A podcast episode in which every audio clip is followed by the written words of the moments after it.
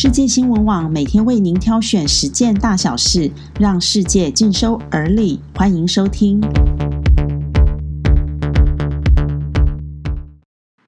各位朋友，大家早安！今天是六月二十七日，欢迎和我们一起关心世界大小事。世界卫生组织提出警告，如果新冠肺炎疫情爆发第二波的感染潮，可能会有数以百万计的人丧命。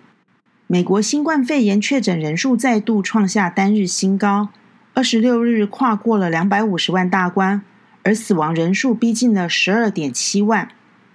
卫生官员估计，全美感染新冠病毒人数被低估，应该有至少两千五百万人受到感染，相当于目前两百三十万名确诊病例的十倍。而德州、佛罗里达等十一州确诊比上周暴增了百分之五十。德州州长因此暂停下阶段的重启计划，但是这样的措施可能依旧刹不住疫情的传播速度。中国方面在新增的案例中发现了一对天客隆超市美食街的摊商夫妻是使用了公共厕所而染疫，因为这对夫妻并没有去过新发地、玉泉东这些已知有确诊病例出现的批发市场，他们也不是确诊患者的密切接触者。疫调人员锁定永定路曾出现确诊病例的场所，而公共厕所环境采样证实核酸检测呈现阳性，而这对夫妻使用过这个公厕，因而确定是遭到新发地患者的二手传染。在俄罗斯方面，从二十五日起为期一周，俄国就宪法修正案举行全民公投。修宪案一旦通过，俄国总统手中的权力将进一步扩大。但在外界看来，修宪案最核心的问题是为了普丁总统在二零二四年任期届满后仍能继续参选执政铺路。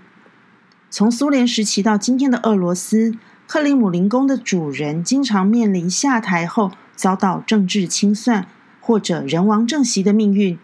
最近，前苏联领导人赫鲁雪夫之子在美身亡，就令人想起当年赫鲁雪夫清算了史达林。而后来，赫鲁雪夫自己又因为政变被迫下台的那段历史。如今，普丁努力为自己量身打造修宪案，想要确保永不退休。不意外的，当然也是基于这种历史教训，生怕自己下台后沦为阶下囚，甚至有性命安全的问题呀。另外，我们要恭喜美国有了第五十一州的诞生。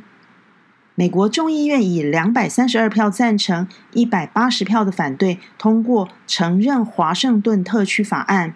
法案准许华府成为第五十一州，并且增加两名参议员以及一名具投票权的众议员。